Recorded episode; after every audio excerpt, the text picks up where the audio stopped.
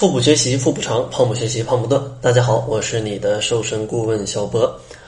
其实呢，大家总在抱怨啊，没有时间吃早餐，没有时间去运动。但是呢，我经常听到大家去抱怨这种问题的时候，我就会想到一种很不错的解决方案。但是可能在大家的心里会觉得，哎呀，这个很累。其实呢，这个解决方案就是早起去做一些清晨的运动。然后在运动之后，可以再去吃一点啊，吃一点东西。那这样的话，既能增加你的运动时间，又能去让你有一顿丰盛的早餐。那为什么我要推荐这种清晨的运动呢？其实清晨的运动啊，它是有比较多的好处的。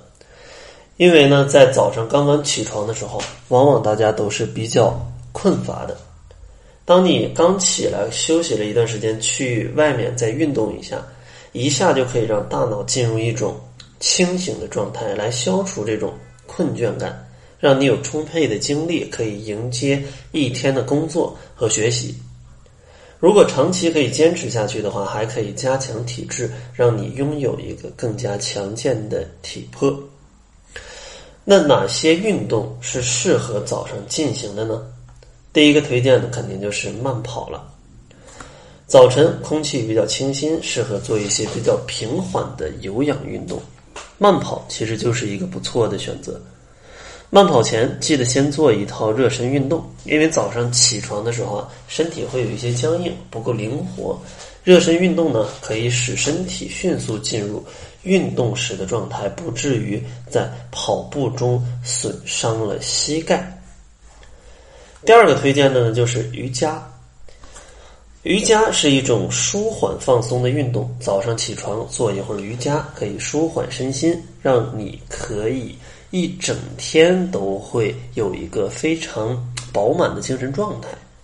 最重要的是，它可以让你因刚睡醒而僵硬的肢体变得非常的柔软，而且还可以加快你的新陈代谢。帮助你排除体内的毒素，让你瘦得更加的健康。第三个推荐的呢，就是一些健身操，像网上的健身操有非常多，我就不具体给大家推荐了。大家根据自己的身体情况来去选择一个你做完之后不会特别累的，也不会做完之后没有感觉的这种运动就可以了啊！健身操网上有非常多。那说到清晨运动，咱们啊在清晨运动的时候又有哪些注意事项呢？首先，第一个注意事项就是起床之后不要马上去运动，因为刚起床，如果你急于锻炼的话，很容易造成一些身体的损伤。因为人刚睡醒的时候，神经中枢抑制过程才刚刚结束。这时候全身软弱无力，全身肌肉还处于一种松弛的状态。如果在这种情况下去做运动，很有可能因为用力过度，给身体造成不良的影响。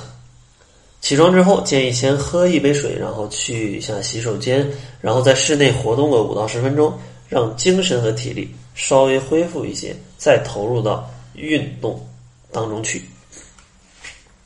第二个要注意的点呢，就是不要在很饿或者过饱的状态下去运动，因为如果你在过度饥饿的状态下去运动的话，身体就处于一种低血糖的状态，而且运动会消耗糖原，容易出现乏力啊、眩晕的感觉。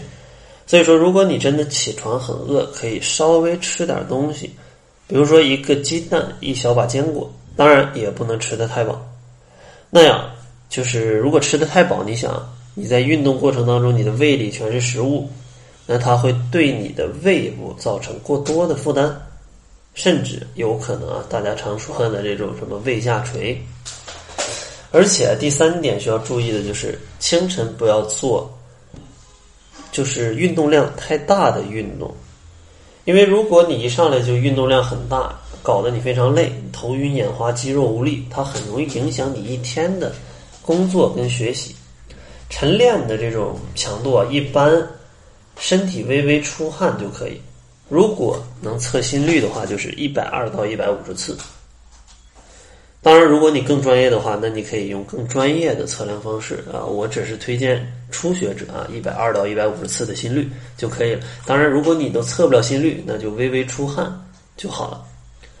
最后一个要注意的点就是不要去睡回笼觉，因为晨练完了去睡回笼觉就非常扰乱你的生物钟，导致你疲劳、精神状态不佳。运动之后可以看看书。啊，听听音乐，放松一下，过个二三十分钟，然后来吃一顿早餐，就非常不错了。